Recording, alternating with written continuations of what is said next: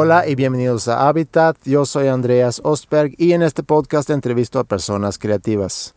Seguramente lo estás escuchando en iTunes, pero te comento que también lo puedes encontrar en www.sanfora.com/habitat. Quiero agradecer todos los comentarios positivos que he recibido sobre el programa. Muchas, muchas gracias. Si me quieren hacer llegar sugerencias, retroalimentación, eh, preguntas, lo pueden hacer vía mail a ostberg.sanfra.com. En el episodio pasado, Mickey no me dijo a quién entrevistar, así que decidí eh, entrevistar a una persona no solamente conocido como músico, sino también alguien que aporta creativamente en el mundo audiovisual. Eh, el invitado el día de hoy es Rodrigo Guardiola.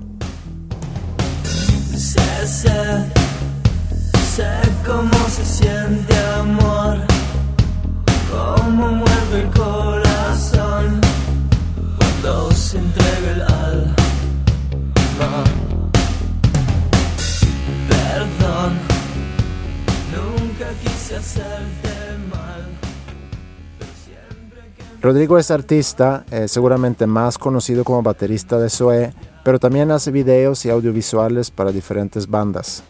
Actualmente está dirigiendo y preparando un documental sobre y para Zoé y de este proyecto nos va a platicar más adelante en el programa.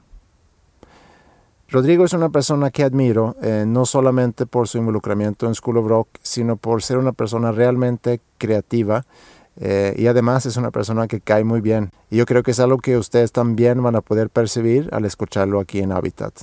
Comparten el programa con sus amigos y amigas, usan Twitter y el hashtag Habitat. A mí me encuentran en Twitter como arroba Andreas Ostberg. Pero ahora sí, vamos a darle. Episodio 5 de Habitat desde el patio de un hotel en Valle Oriente, San Pedro García García, Nuevo León, con Rodrigo Guardiola.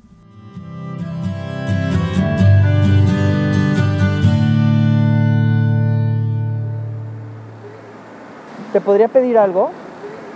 ¿Una, cu- una cubana tienes? Por favor. ¿Michelada? Michelada. Michelada. O sea, con salsitas. Ok. Sí. ¿Tú no quieres una? ¿Y cómo salió este show? O sea, ¿de dónde salió la invitación? Eh, directito de MTV porque hicimos un World Stage hace dos años. ¿Ah, sí? Funcionó muy bien. Hicimos uno en México en el Auditorio Nacional con Smashing Pumpkins y con 30 Seconds to Mars. Ajá. Le gustó mucho MTV. Ahorita creo que originalmente iban a contratar a otra banda para no repetir de México, pero yo creo que eh, o, o la otra banda no pudo,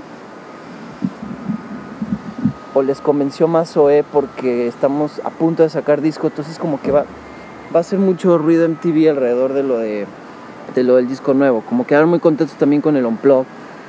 Llevamos ahorita muy buena relación con MTV, son, bueno. son buen apoyo.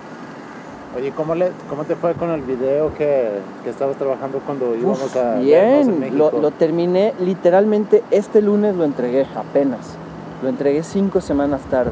Es de... es el nuestro, es nuestro primer sencillo Ajá. y el sencillo ya tiene un mes y Sí, sí. cacho en radio. Está muy buena la rola. Y me, ¿Te gustó? Sí. Está buena. Y, y el video agarró muy bien porque es un poco dark, no salimos, hace buen balance con la rola. Y al grupo le gustó mucho. MTV ayer también me dijo que ya lo revisaron. Porque por ahí se corrió el rumor de que a lo mejor me censuraban unas cositas que había con unas pistolas, pero no. Ya entendieron que sí está justificado en la escena. Entonces, cuando, cuando está bien aplicado, puedes ver armas. Si no, te, te- te piden editar uno especial para MTV. Pero ya, ya quedó autorizado. Oye, ¿cómo funciona eso? Tú terminas un video y lo presentas a quién? ¿A quién presentas tu, tu video o tus videos? se lo presentas primero al grupo, obviamente, para que estén ellos convencidos. Luego al manager y a la disquera. Y luego ya se lo enseñas a MTV, especialmente porque ahora van a hacer campaña con nosotros de lanzamiento de disco. Lo querían ver como para ver de qué va. Y, y porque sí les dijo nuestra oficina que tenía unas escenas con unas pistolas y con unas... co- como que violencia sugerida, pero en realidad no hay violencia en el video. Ese es como el hook.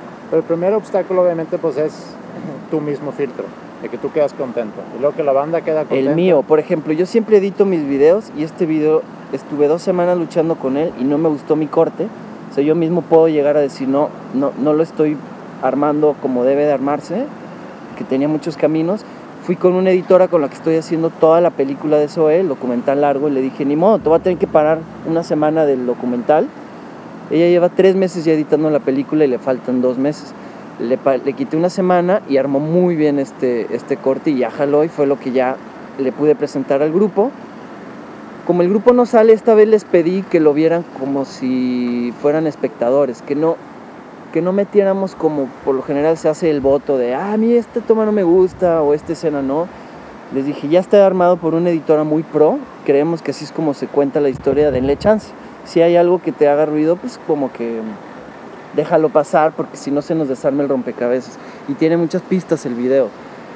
De hecho, como para que lo, si realmente lo quieres descifrar, tengas que ir poniéndole pausa en ciertas escenas y ver los elementitos que hay. Ah, ok. Oye, pero empezando, yéndonos un poco para atrás y empezando desde, desde el inicio. Desde el inicio.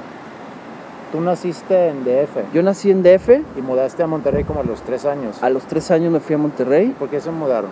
Mi papá es doctor y lo trajeron aquí a un hospital que se llama El Muguerza y ya él se quedó aquí toda la vida. Y luego yo regresé a DF hace ocho años ya cuando empezó mi, mi parte con Zoé. El Ok. baterista original se fue en el segundo disco que fue el Rock and Lover. Ese disco salió en el 2002. Entonces yo, yo la primera canción que grabé con Zoé fue en 2005 y fue Dead. Ah.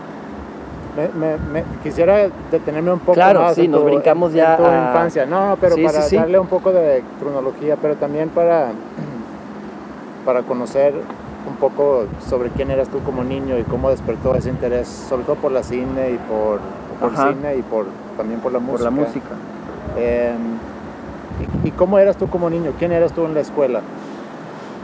Yo en la escuela la llevaba muy bien con todo mundo. Era como un, un, un buen o sea, compañero de todo. No, no tenía, no era como de bandos ni para nada. No me caían bien en la onda bully, que es muy típico en la, como que me, me gustaba la buena onda y la llevaba muy bien con todos. Y desde niño ya era muy músico. Yo siempre llevaba mis t-shirts de bandas. eh, cuando tuve Walkman lo llevaba a la escuela y me lo quitaban todo el tiempo. Yo. Entonces, yo empecé a los tres años en una academia de música aquí que se llama Formus, que es para niños, Sí. paralelo con el kinder. O sea, desde que empecé la escuela también empecé a- aprendiendo música y nunca dejé de estudiar música. De los 3 a los 10 años toqué piano, muy intenso. Tomaba clases de piano todos los días, Clásica. clásica. Sí. Yo podía tocar versiones sencillas, pero de todo, de Bach, de Mozart, de Beethoven, de Chopin. Las tocaba versión niño, pero muy bien, me gustaba mucho. Y a los 10 años empieza MTV, empiezas a ver las bandas en la tele. En ese entonces estaba Guns N' Roses, Michael Jackson, Madonna, Cheap Trick, Bon Jovi, Metallica, ya escuchaba Metallica desde los 10 años. Era la época de la Justice for All, Sí. o uno antes creo. Sí. Uno antes, era el Master of Puppets. Eh, y a los 11 años me llama la atención la batería y le pido a mis papás dejar de tomar clases de piano y cambiar de instrumento. De Formus me pasé a una academia que se llama Sala Chopin a estudiar piano y cuando les pido mudarme a la bataca, mi papá me dice, va, te compramos una bataca, pero primero tienes que tomar unas clases y que el maestro nos diga si tu instrumento es la bataca y que veas que realmente te gusta, porque es un instrumento caro y es un compromiso para una familia meter una batería a la Claro, casa. Tu sí. papá tiene que decir, va, vale la pena, te apoyo, pero que sí sea algo que te guste. Le dimos un mes de prueba. El maestro dijo que, que yo tocaba muy bien, que tenía mucha facilidad, que podía tocar tanto como derecho como zurdo, que es algo que siempre he podido hacer. Y me compraron una batería y, y ese paso siempre se lo agradeceré a mis papás, de quitar su sala de su casa y meter una batería ahí. Y así vivió esa bataca hasta que entré a la preparatoria, o sea, a los 15, 16 años. Nos mudamos de casa y la casa que construyeron ya pensaron en un cuarto para música Ah, ok. donde me la pasé ensayando de los 15 años hasta los 24, que es cuando formé mi primer grupo ya profesional con Chetes y Mauricio, que se llamó Vaquero. Y antes de eso pasé por miles de bandas y proyectos locales y tocaba aquí con todo el mundo. ¿Y cómo conociste a Mauricio Chetes? A Mauricio y a Chetes porque cuando entré a estudiar comunicación al TEC, me gustó la onda de la dirección. Según yo estudiaba comunicación para poder luego hacer una maestría en cine, como vi que no me gustaba ninguna carrera y mis papás me pedían terminar la universidad antes de poder decidir si me iba o a un conservatorio de música o a una escuela de cine. Yo no O sea, estabas entre esas dos. Yo estaba entre esas dos. O es cine o es música. Exacto, yo, yo estaba buscando siempre cómo aplicar o a, o a Berkeley o a una escuela de Y música, ellos te apoyaban en, en esa a la que quisiera contarle que acabara primero una carrera en México y tenía un buen punto. Mi papá me decía que tenía más valor una, una maestría o algo en Estados Unidos cuando tú ya pasabas la carrera porque ya tenías muy definido tu camino y lo entendí y dije, va, me gustaría estudiar cine no como carrera sino como Aquí maestría. tienes, Muchas gracias. Gracias. Sí, gracias. Eh, entonces me pasé cuatro años y medio en el TEC estudiando comunicación, pero al mismo tiempo filmando todo lo que podía con compañeros de la escuela o, o de, otros, o de otras partes que hacían también pues, experimentos de cine y ensayando todos los fines de semana en mi casa. Tuve como cuatro bandas, ¿Qué, tipo de bandas eran? eran todas de rock. En- entre más joven, primero era rock más pesado, tocábamos mucho Metallica, Megadeth, Pantera. Luego fuimos bajando como a Guns N' Roses, luego entró el grunge y con mis bandas tocaba Alice in Chains, Pearl Jam, Soundgarden, eh, Nirvana. Y después del grunge me quedé como en la música alternativa, ya es cuando me empezó a gustar pues, Radiohead, eh, casi que lo, lo que ahora escuchamos, todo el Britpop, Oasis, Blur, Depeche Mode, que es ya más parecido a lo que empecé a escuchar cuando ya tocaba con Vaquero. Y ya con Vaquero me, me empecé a clavar mucho en Tom Petty, en, en Queen, que en realidad es algo que no, no me di cuenta hasta que estuve más grande, pero se me quedó marcado desde niño porque era lo que más ponía mi papá en la casa, era Queen. ¿Tú te acuerdas del primer disco que, que compraste? Que Sí. tú fuiste a la tienda a comprar. Sí, compré al mismo tiempo, creo que se llamaba Dangerous de Michael Jackson y Madonna, ¿cuál era? Like a Prayer, creo. No, e- ese era ya más viejo, ¿verdad? Like a Me acuerdo muy Prayer. bien de Michael Jackson Dangerous, no me acuerdo el año, pero creo que ese es el primer disco que yo compré, compré. En Saharis de, de, de galerías, donde, está, donde estaba Liverpool. Sí. En ese Saharis es donde compraba todos los, los primeros discos. Pero también sé que te interesa mucho la música clásica y Mucho. compras mucha música clásica. En mi casa siempre se escuchó música clásica. Ahora me gusta coleccionar vinilos de, de, de buenas versiones de, de piezas. Co- colecciono ahí las de Karajan, las de... Las de ahora, ahora, me, ahora me gusta mucho Dudamel. Lo fui a ver a la, a la- con la Filarmónica de Los Ángeles hace poquito. Fui a ver a Dudamel tocar eh, Mozart, Bach y Mendelssohn. Y, y- y me gusta eso, buscar viniles de buenas versiones. Sí. Oye, entonces te metiste a estudiar comunicación y grabaste, el primer video que hiciste fue para, para el, Zurdo. el primer video que hice fue para Surdoc. El primer video que salió al aire para algo. El primero primero fue para mi propia banda. Cuando tuve un proyecto que se llamaba Superavión. Conseguí una cámara de cine de la escuela. Inventamos un- una, una materia tópico que era videoclip. En ese entonces en comunicación había un maestro buena onda que nos dejó inventar un tópico y todos queríamos hacer un videoclip. Escogimos uno de mi banda y filmamos ese video. Nada más salió en D99 cuando estrenó D99 en Señal. Tele. Sí. Y luego el siguiente fue para otra banda local que se llama Pulsión. Y estos fueron los dos primeros videos que hice para bandas locales en 16 milímetros. Y de ahí ya me buscó el baterista de zurdo que en ese entonces que era Jorge Sanz, Sainz Fletch. Y me pidió un video para Surdoc.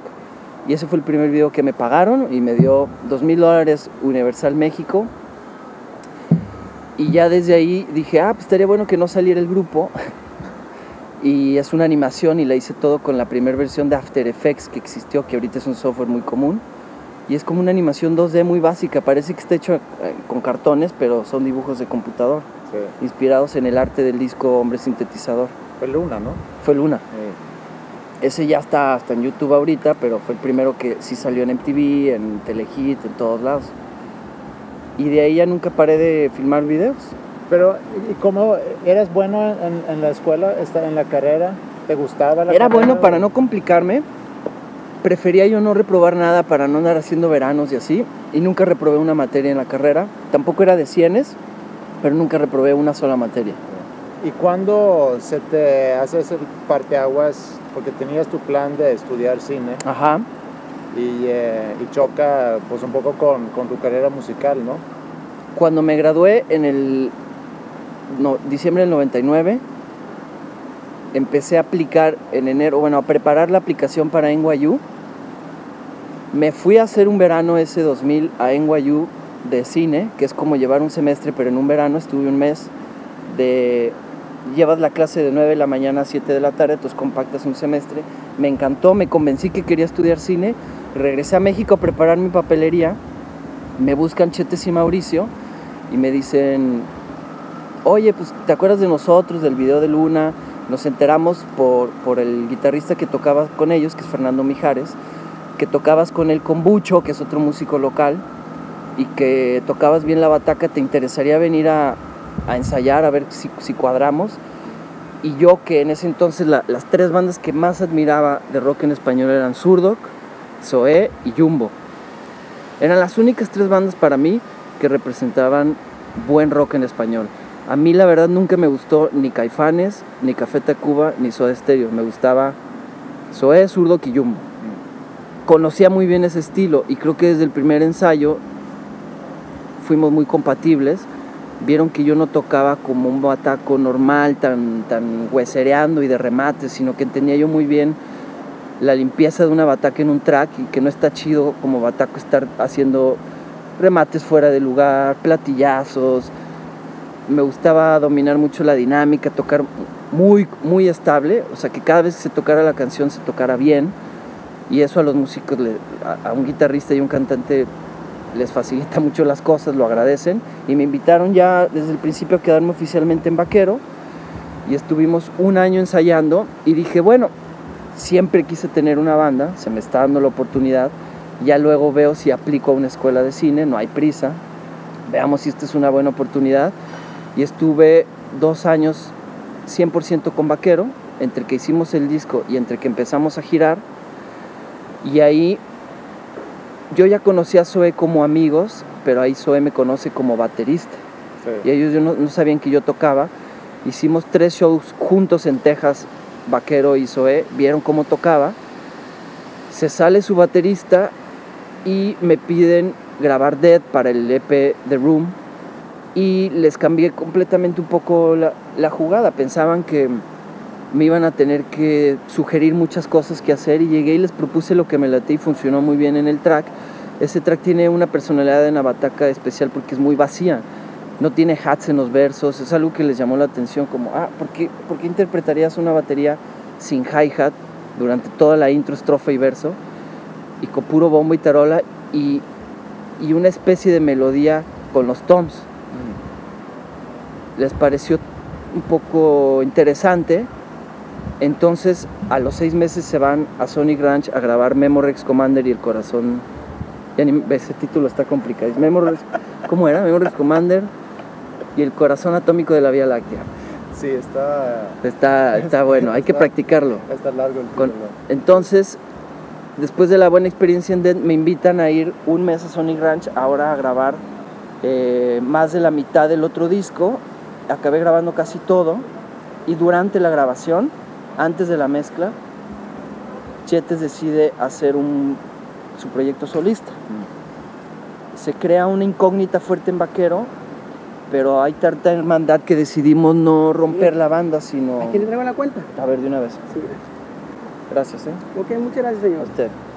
Entonces, decidimos no romper vaquero y, de- y dejarlo como algo abierto. Inclusive ahorita seguimos pensando que algún día podemos hacer otro disco de vaquero sin problema.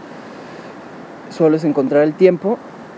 Y, con, esa libertad de que yo ya no tenía el compromiso de, estar con Vaquero y Chete nos explica que él quiere tener un tiempo para él hacer su proyecto solista, firma su contrato con EMI Music, Vaquero no estaba firmado, entonces Chete decide dedicar cuando menos un año a sacar su disco solista, entonces yo ya acepto la invitación de, de Zoé de quedarme oficialmente en la banda y ya me invitan otro mes a Sonic Ranch a toda la mezcla del, del Memorex Commander porque la mezcla seguimos colaborando mucho, editamos las baterías, las procesamos, le damos todo otro sentido a la interpretación de la bataca que es parte del disco y ya hicimos muy buen clic y al mes de Sonic Ranch fue el primer tour de Zoé conmigo en, en Estados Unidos y mi primer show fue en Anaheim, que es pegado a Los Ángeles y eso fue 2006, salió el Memorex, 2006.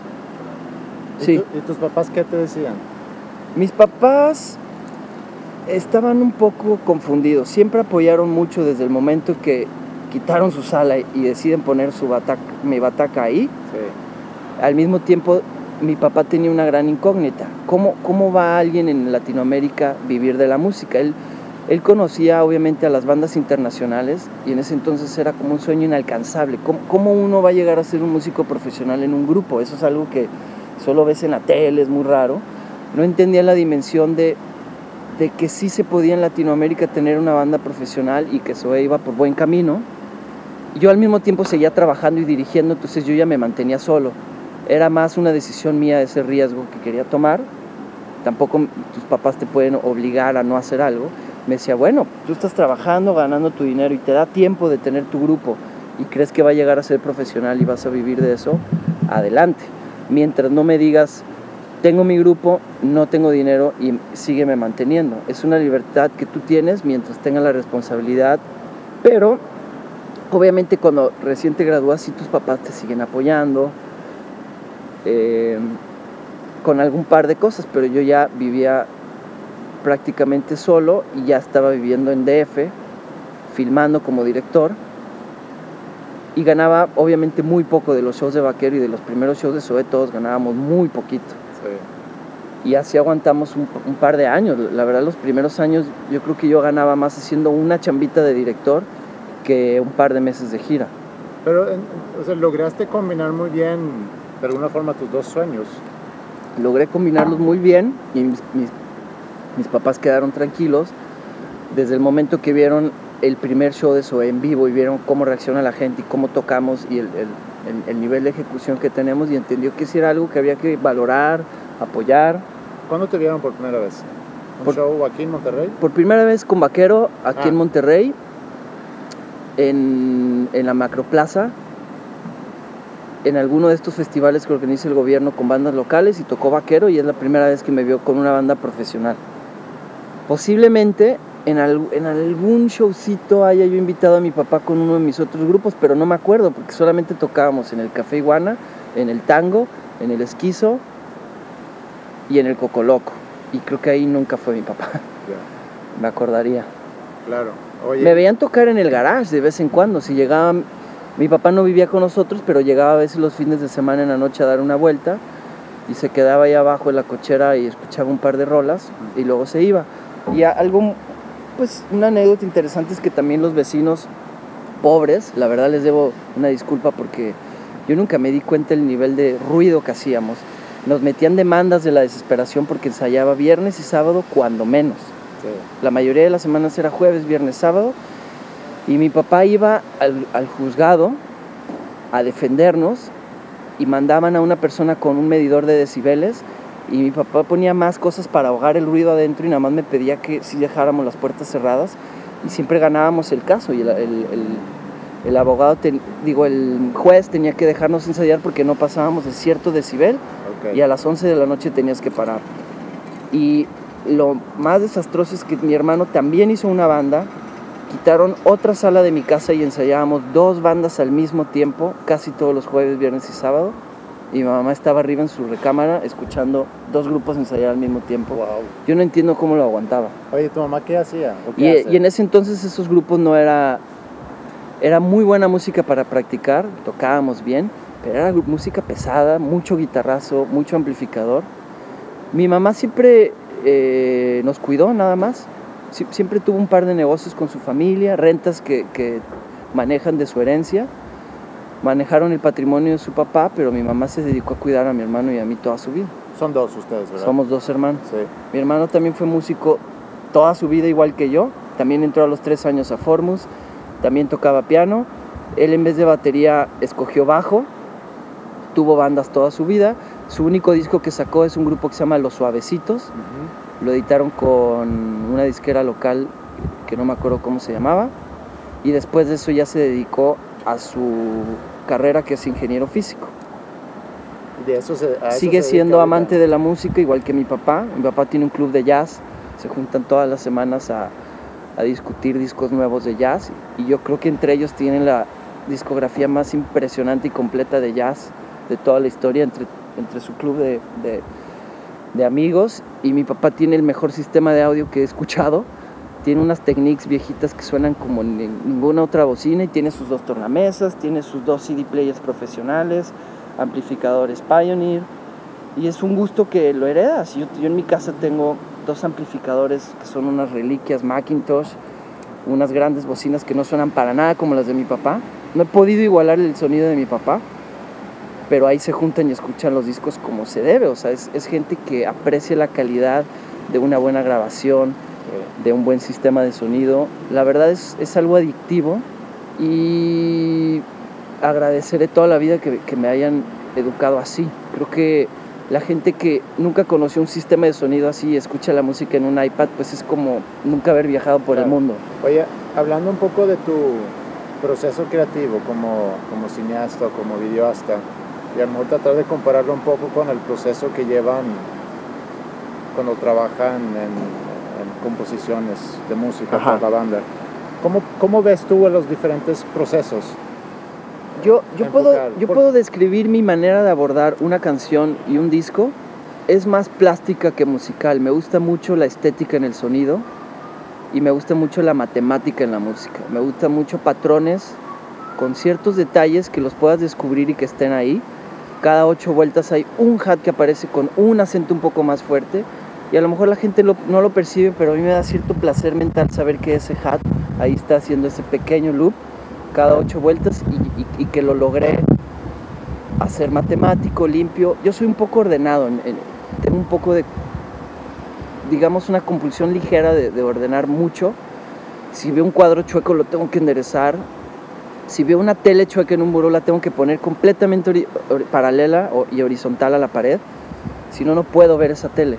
Soy igual. ¿Sí? Yo, yo, no puedo, sí, yo no puedo apreciar el cuadro si está Sí, chueco. exactamente. No lo por, puedo por ver. más bonito que sea, no lo veo. Exactamente.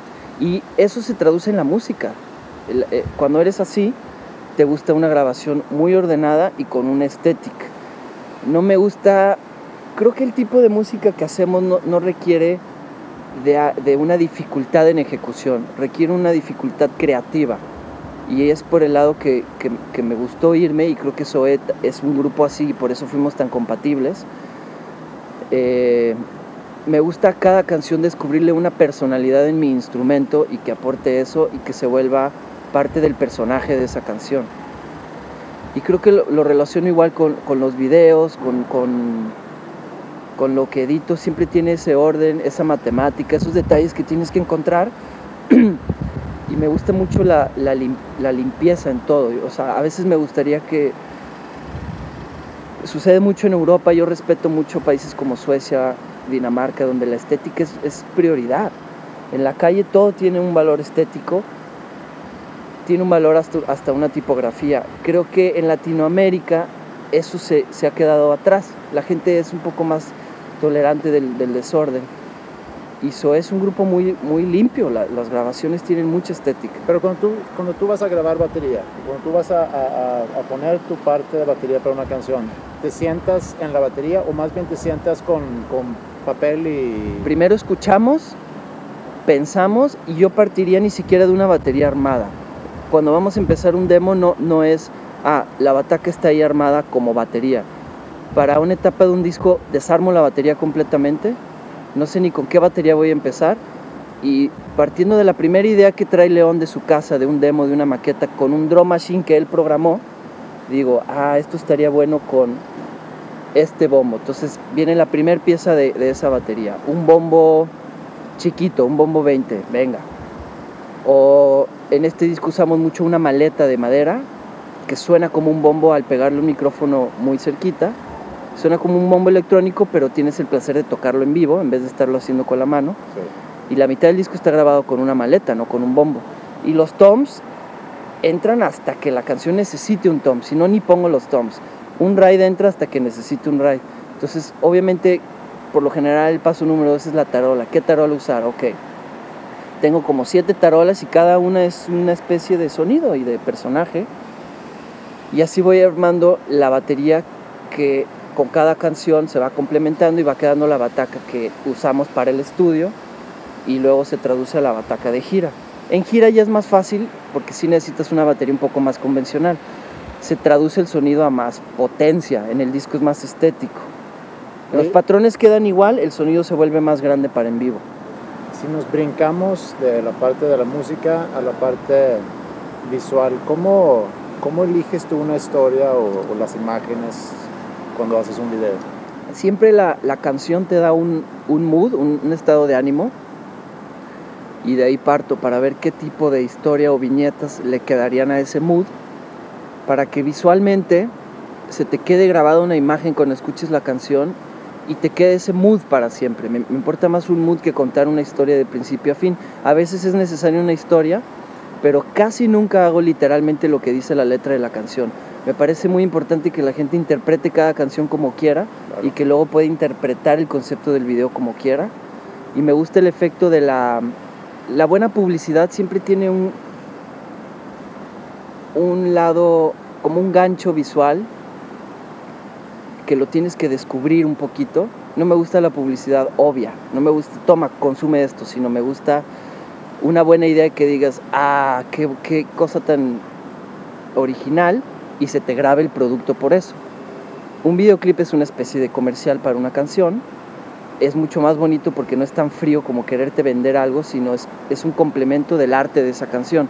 Si la canción es fea y popera, es muy difícil hacer un buen video porque el video va a estar contagiado por esa canción fría y seca. Si la canción es creativa y tiene un peso emocional, el video se resuelve muy fácil. Pero siempre, el video siempre es un complemento para la canción o puedes inclusive a veces ver que la canción, la voy a agarrar la canción como un soundtrack para este video, esa historia que Sí. quiero contar. Es- y ese fue el caso ahorita en 10 AM. Vol- volví, volví la canción una especie de soundtrack para un, para un corto y le metí mucho sonido directo para que la canción sea una especie de, de soundtrack de, de película.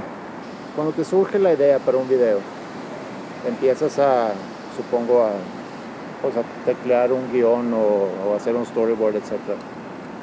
¿Qué tanto se va transformando eso cuando ya empiezas a, a filmar? ¿Cambia mucho el producto final contra la idea original?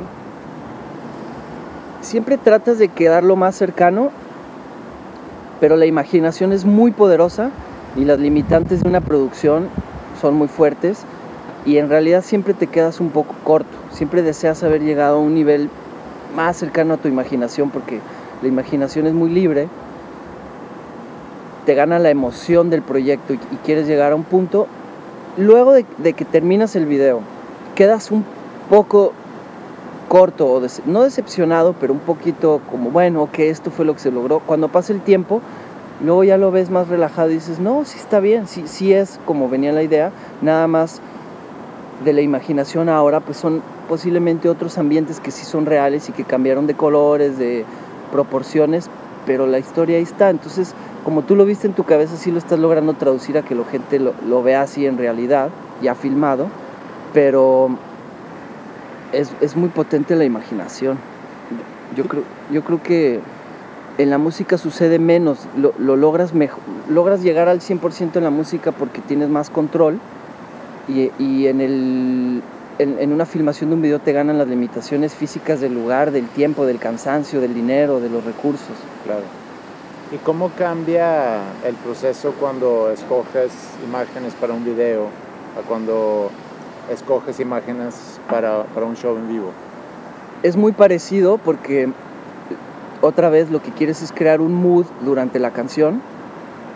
Y lo primero que te da una canción muchas veces es un color. Las canciones es muy fácil tú interpretarlas con un color y de ese color parten lo- los visuales que en realidad lo- los visuales de Zoé los hace todos Gabriel Cruz, que es mi, mi socio con el que colaboro en la mayoría de los proyectos visuales.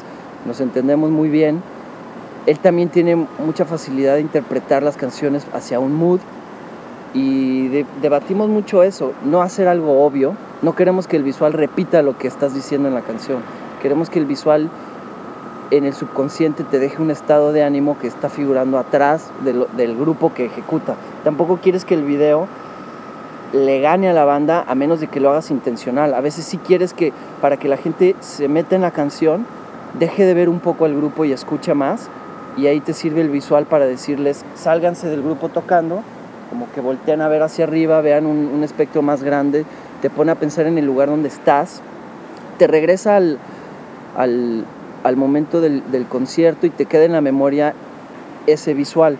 Y si no quieres que el visual le gane a la canción, lo tienes que hacer mucho más sutil para que la gente en realidad esté viendo a los músicos y en el subconsciente le está quedando un poco los colores y el, el feeling de lo que vio en segundo plano atrás.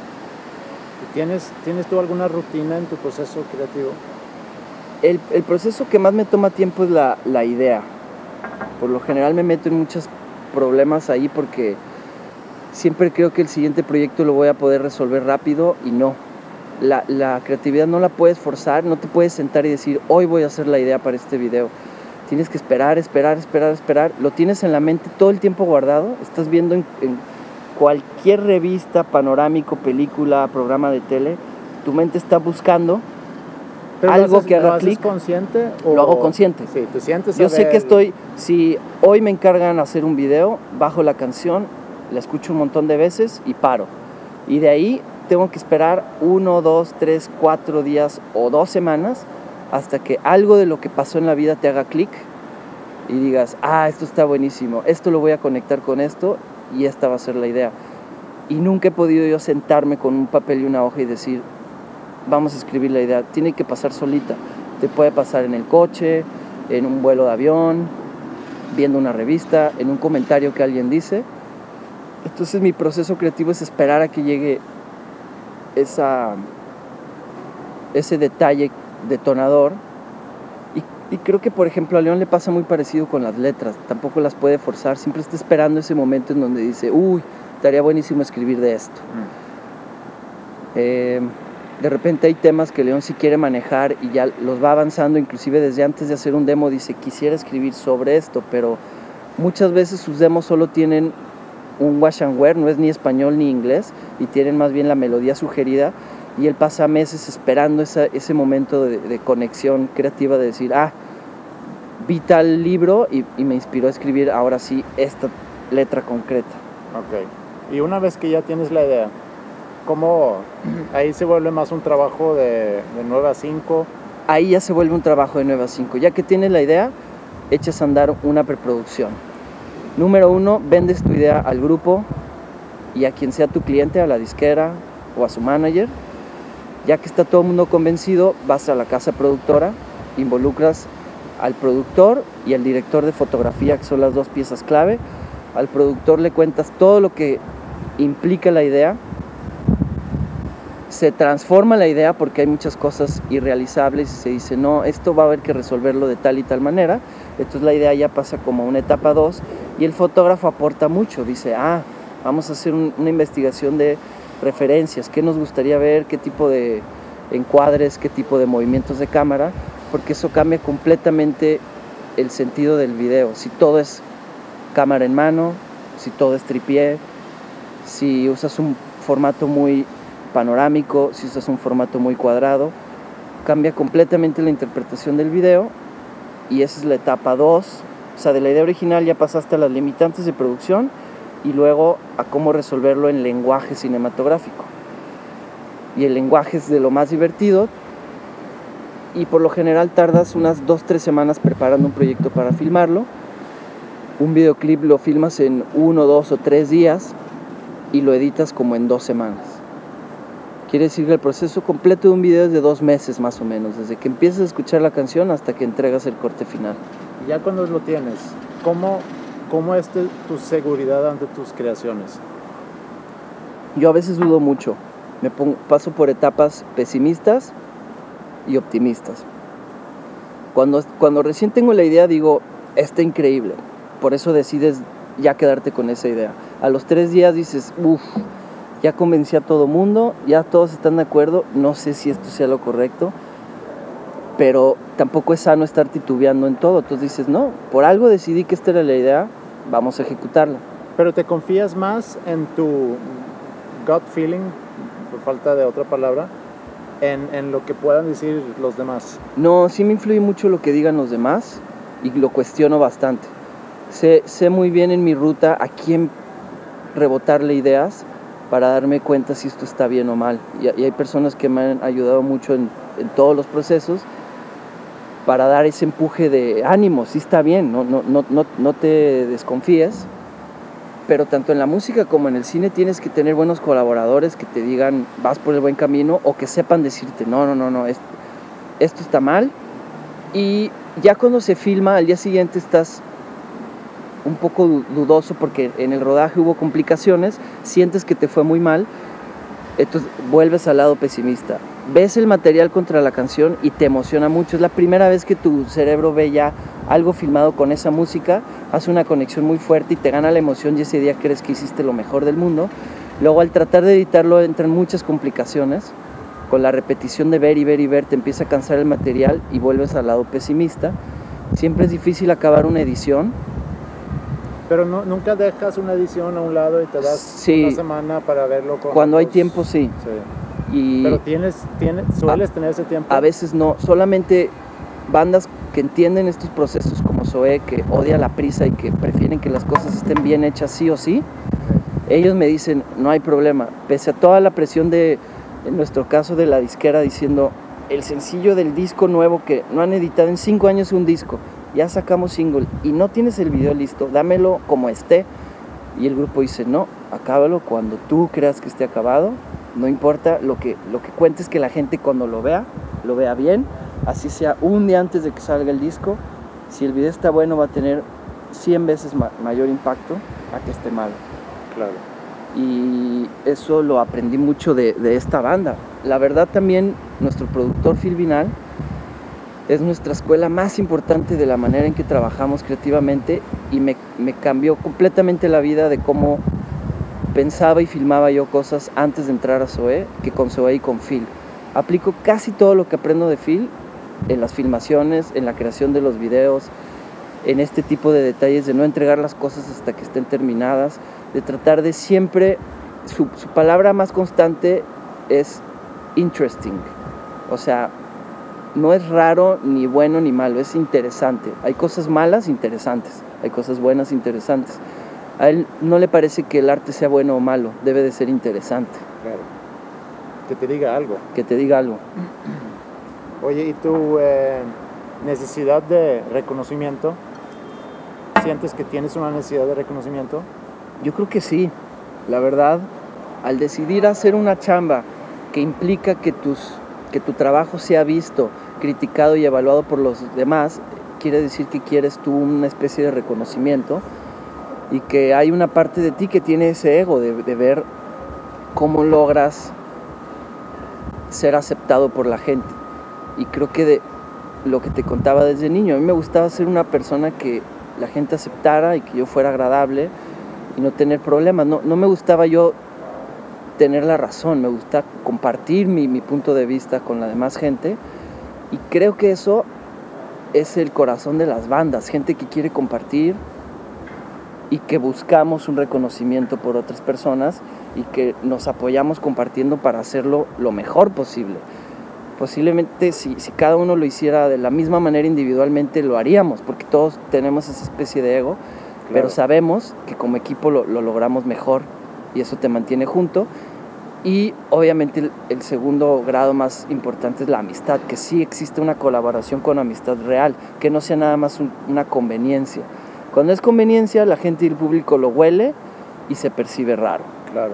¿Y qué tipo de reconocimiento te importa más? Me puedo imaginar que en tu caso ser reconocido por, eh, por videos y por películas puede a lo mejor tener un, un mayor valor que alguien te reconozca por haber figurado en un video de SOE o de un concierto de SOE. Sí, sí me, sí me da un poco de tranquilidad saber que no me conocen solamente como un baterista y que saben que tengo esa inquietud de hacer más cosas y de, de colaborar con la banda no solo musicalmente sino visualmente y trato de...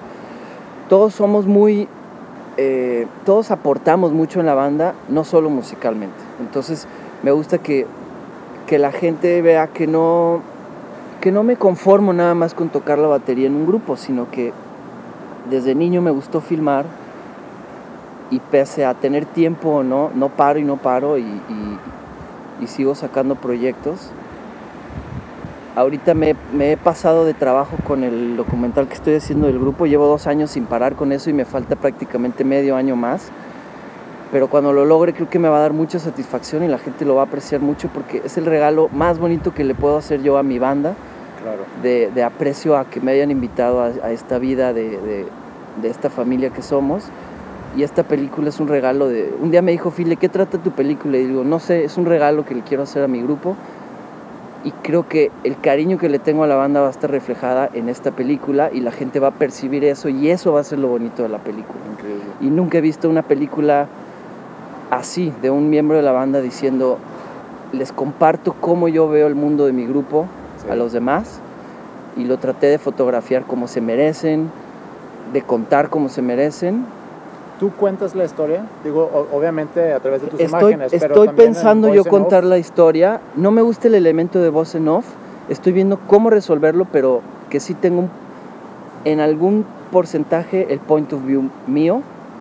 No, no quiero para nada yo ser protagonista, yo quiero que el grupo sea protago- protagonista. Entonces estoy viendo cómo nada más a lo mejor introducir y cerrar el documental para que durante el transcurso sea la película misma la que te cuente todo. ¿Y cómo te surgió la idea para hacer Y posiblemente lo haga nada más con un texto al principio y un final para que tampoco la voz se vuelva protagónica. Yo no quiero que mi personaje sea mayor al, al de los demás.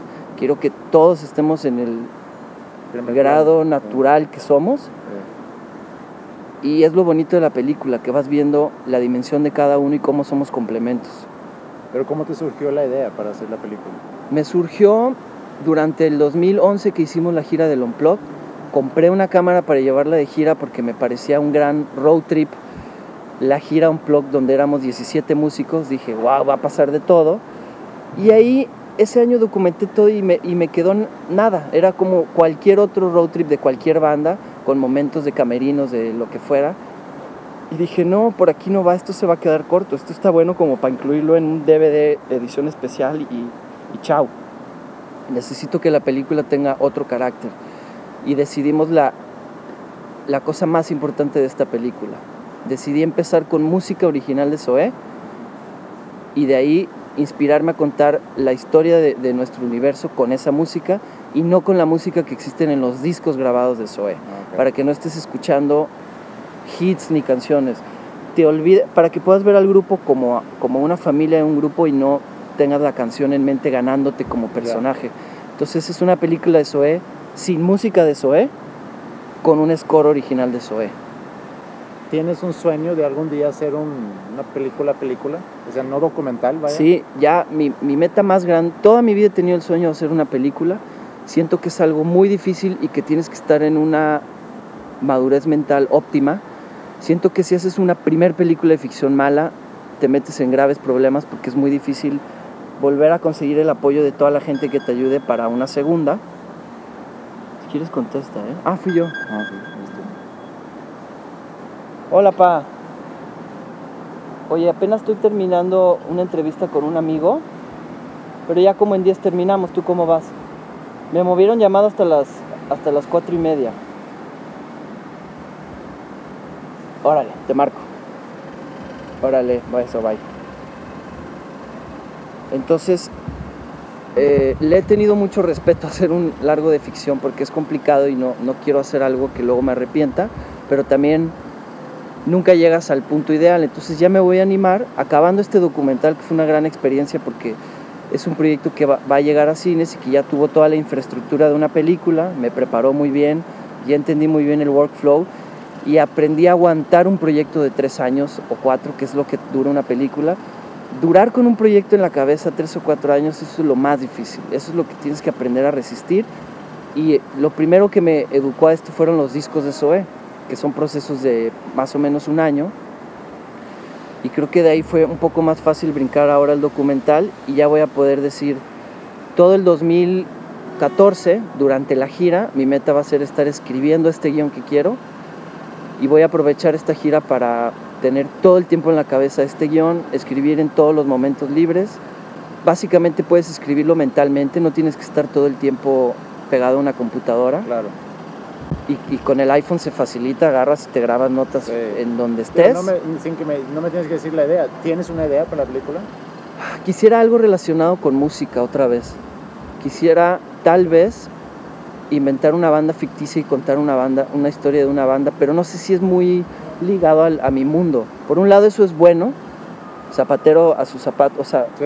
eh, creo que nadie podría contar una historia de una banda como, como yo podría, pero tendría que tener otro giro. También he, he tratado de pensar en una idea sobre, sobre una mujer que conduce una eh, que conduce música clásica, pero es un universo que admiro pero no conozco. Tendría que pasarme dos años empapándome hasta el fondo de esto. sí. Y creo que el ámbito que mejor manejo es el- el de la música, el de las bandas, y quisiera contar algo cero típico, no lo que te imagines de una banda, otra historia, o sea, no, no es como hemos visto las películas de rock and roll, quisiera poner mi punto de vista, pero primero quiero ver si este documental tiene esta esencia para mejor moverme a otro tema o, o que me dé ánimo y decir, no, sí lo puedo hacer ahora versión ficción y que sea algo que ya no tenga que ver con Zoé ni, ni México, sino que lo pueda ver cualquier persona en cualquier país y que sea una historia, como dice Phil, interesante. Sí, claro.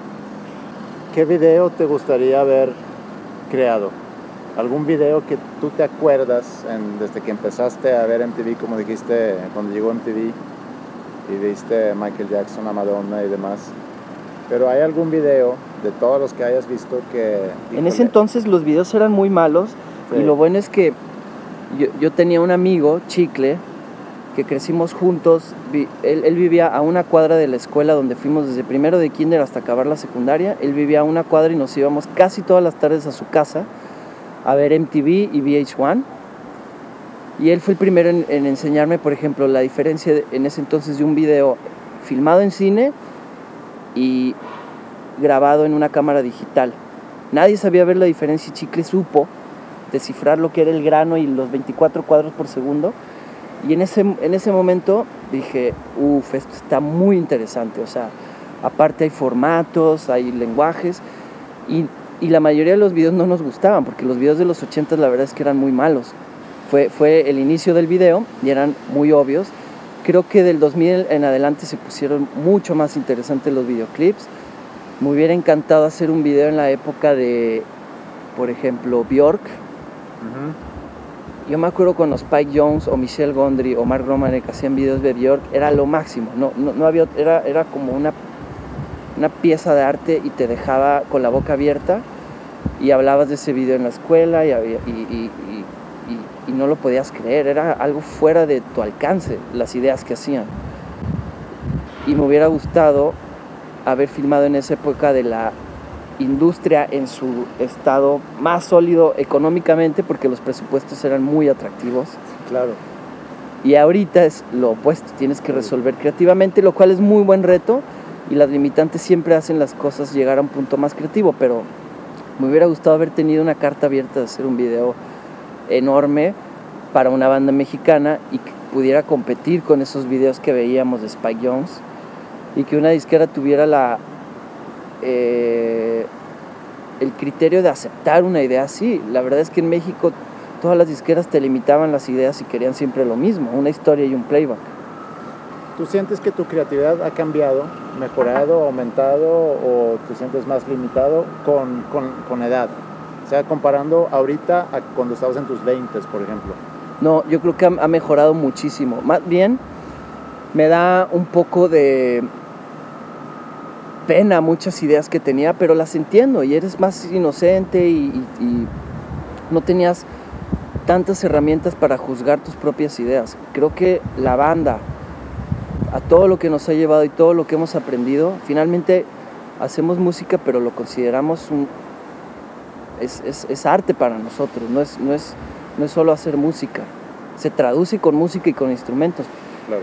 Eso me, me elevó el criterio muchísimo y creo que ya puedo ser mucho más filoso con, con los conceptos y con la creatividad desde que entendí la manera en que toco la batería y grabo las canciones y cómo busco esos patrones y esa matemática y, y esa estética en el sonido, entendí la estética visual. Antes yo no entendía cuál podía ser un, un estilo mío y ahora cada vez creo que me acerco más y con el documental creo que va a ser la primera pieza sólida con el que se va a demostrar este estilo. Por eso me tiene muy emocionado y lo considero una película, no es solo un documental.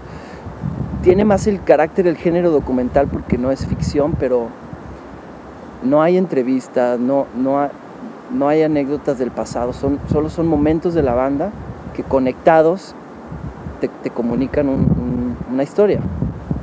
¿Y quién debería de entrevistar? ¿Alguna sugerencia? ¿Con quién debería tener una plática así como la que tuvimos ahorita nosotros?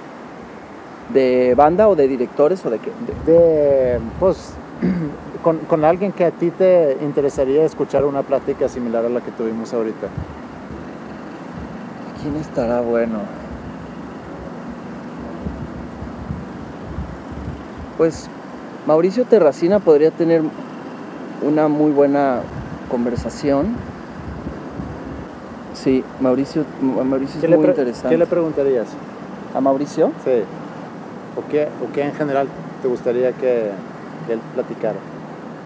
Pues sí, Mauricio me parece un ejemplo de, de un- una de las personas más talentosas que he conocido en mi vida y que la vida le ha puesto muchos obstáculos porque la gente limita mucho el arte. Es, es muy, es, es un milagro que Zoé sea tan popular y tan, tan famoso.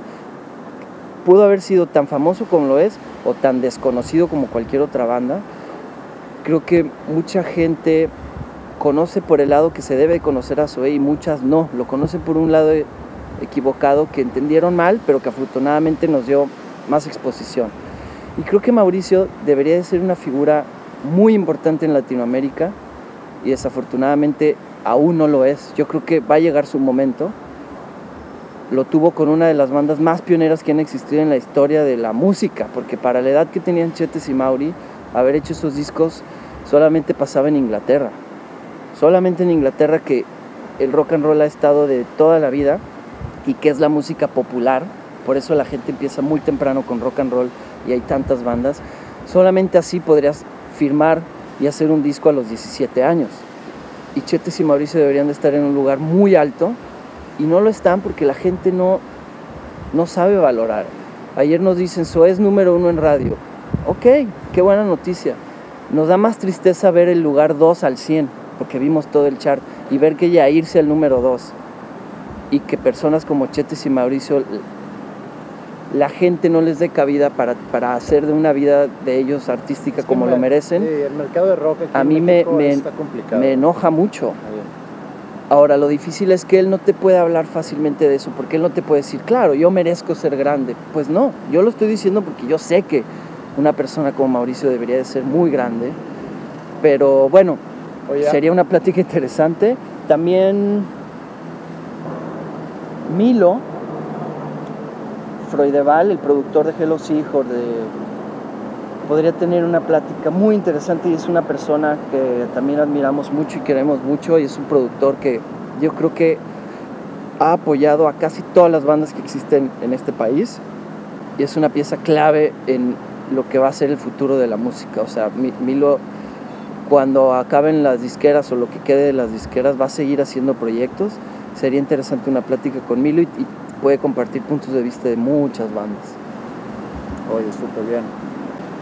Admiro lo que dices de tus papás que, que vieron ese interés en ti y que te dieron pues, ese empuje. A mucha gente los papás no reaccionan así. La, Exacto. la verdad yo tuve mucha suerte y, y lo- obviamente lo tengo muy presente y lo, y lo reconozco y siempre lo menciono. Sí, No es normal que, que los papás apoyen así a sus hijos mi papá es doctor, pudo haberme dicho, tú tienes que ser doctor y nunca lo mencionó. Claro. O sea, Y es más común eso, entonces lo que yo quiero con esto es que tú puedas escucharlo.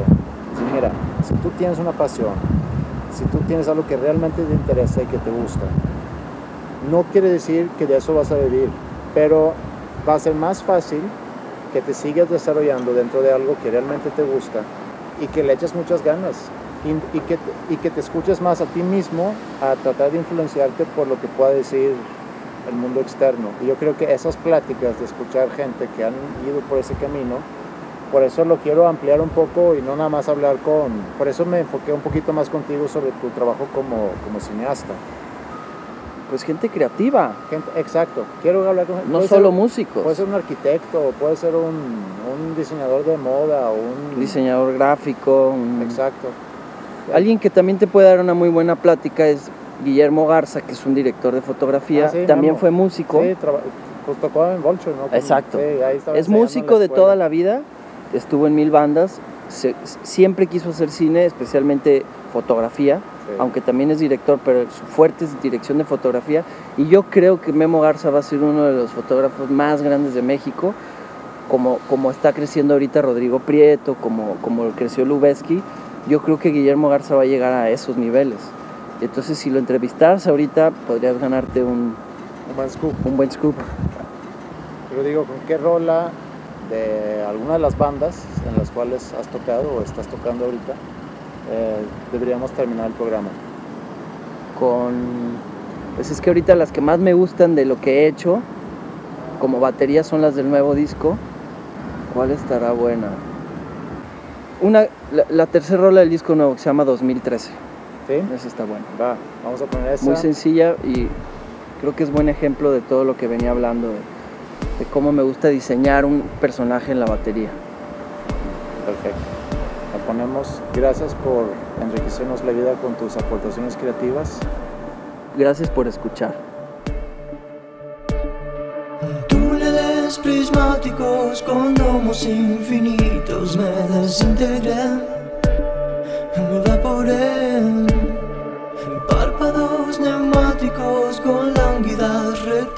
sé que me observan, sé que me observan a mí. Y es que no me he dado cuenta. Oh, oh. Flor de vida, maquinaria mántrica de espíritu, enséñame, dime dónde voy. Respira hondo, plácido, relájate y olvida, déjate llevar, déjate llevar al vacío. Y es que no estoy muerto.